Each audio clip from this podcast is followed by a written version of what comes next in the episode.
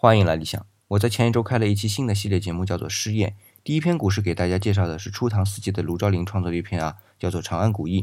这里边我对“古意”这个词做了一下介绍。简单来说啊，这“古意”就是表明这首诗歌是模仿古体诗创作的，相当于我们今天的标签。不过在今天的一分钟系列节目里边，不是要说这个内容，而是要说这模仿的古体诗是哪个时代的古体诗。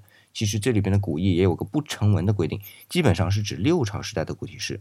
啊，这里啊，我有一次问了个朋友，说听到六朝第一个反应是什么呀？他说是北京啊，因为六朝古都嘛，后燕、辽、金、元、明、清，想想也没错啊。但这里的六朝是指东汉以后的六朝，这东汉到隋唐不是魏晋南北朝吗？怎么就出来个六朝呢？哎，这里的六朝是指东吴、东晋、宋、齐、梁、陈，这就有意思了啊，都是偏安一隅的小朝廷。别看他们小啊，它的文化却是完全继承了中华华夏的文化，所以在文学造诣上面就相当高，用更正描红一点都不为过。所以聚落团体越小，它的文化呢就越纯粹。